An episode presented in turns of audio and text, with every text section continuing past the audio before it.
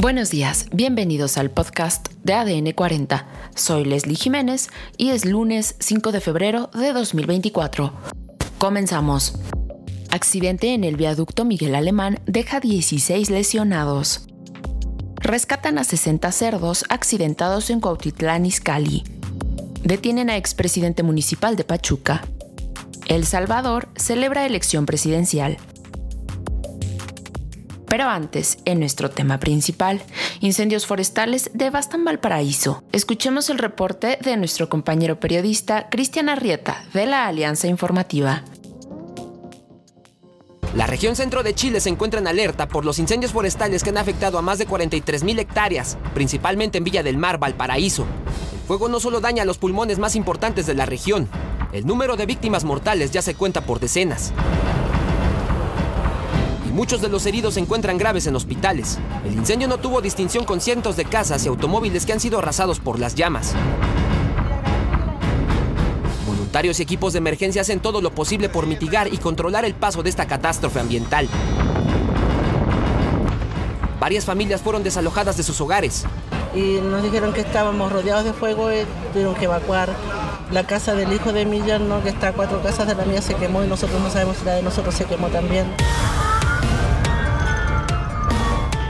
Presidente chileno Gabriel Boric declaró estado de emergencia y toque de queda en cuatro regiones de Valparaíso para facilitar los trabajos. Instruí decretar estado de excepción por catástrofe para poder disponer de todos los recursos necesarios que nos permitan combatir esta emergencia y ayudar a las familias.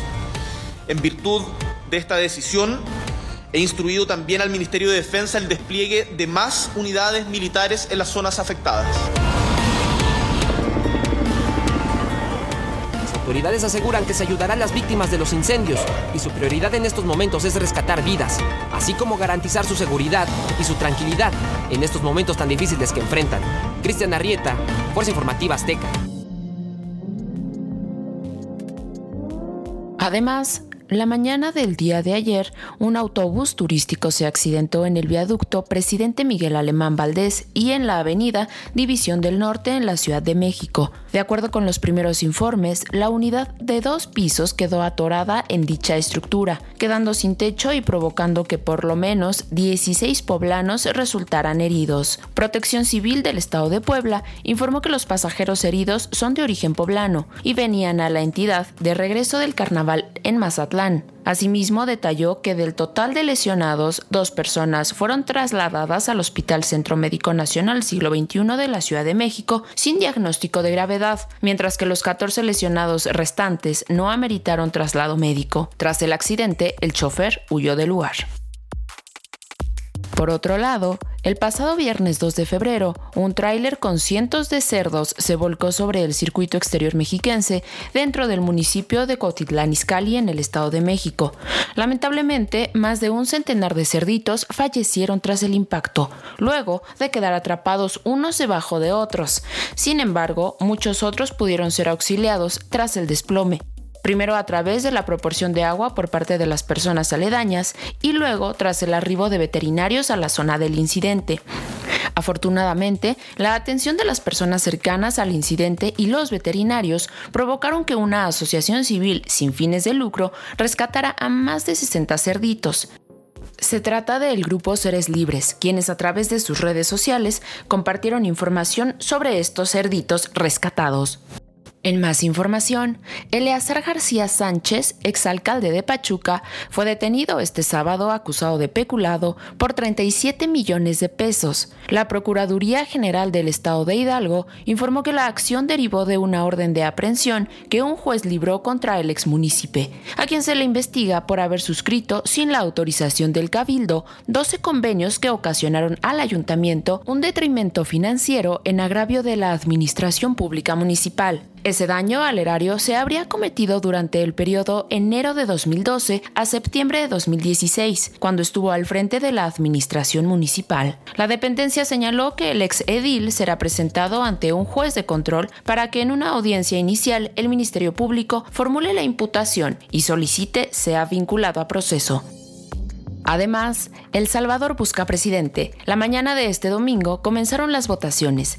Nayib Bukele, el actual mandatario, goza de gran popularidad en el país. Las encuestas indican que posee más del 70% de la intención del voto. El ganador de los comicios se quedará al frente del país durante cinco años.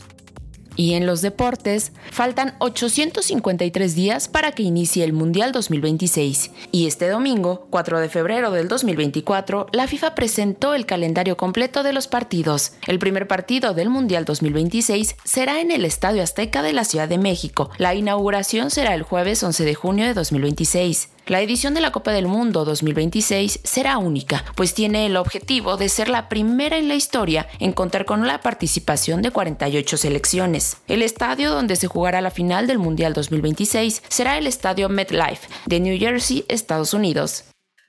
Y en los espectáculos, el elenco de Dune 2 viene a México y ADN 40 te lleva a conocerlos. Tenemos cinco pases dobles para la Premier y Fan Event que se llevará a cabo el próximo martes 6 de febrero a las 8.30 horas en el Auditorio Nacional. Todo lo que tienes que hacer es mandar un mail a adn40redes.gmail.com con el asunto Fan Event Dune 2. Adjuntar un screenshot de tu registro en la página www.adn40.mx y capturas de pantalla mostrando nos sigues en nuestras redes sociales, Instagram, X, Facebook y compartir en tus stories la publicación de este evento que encontrarás disponible en las redes de ADN 40. Los afortunados serán elegidos de manera aleatoria siempre y cuando hayan seguido todos los pasos mencionados correctamente y serán contactados vía correo electrónico el día de hoy, 5 de febrero, a las 3 de la tarde. Esto fue todo por hoy en el podcast de ADN 40. Soy Leslie Jiménez y recuerda seguir a ADN 40 en Spotify, Apple o tu plataforma de audio favorita.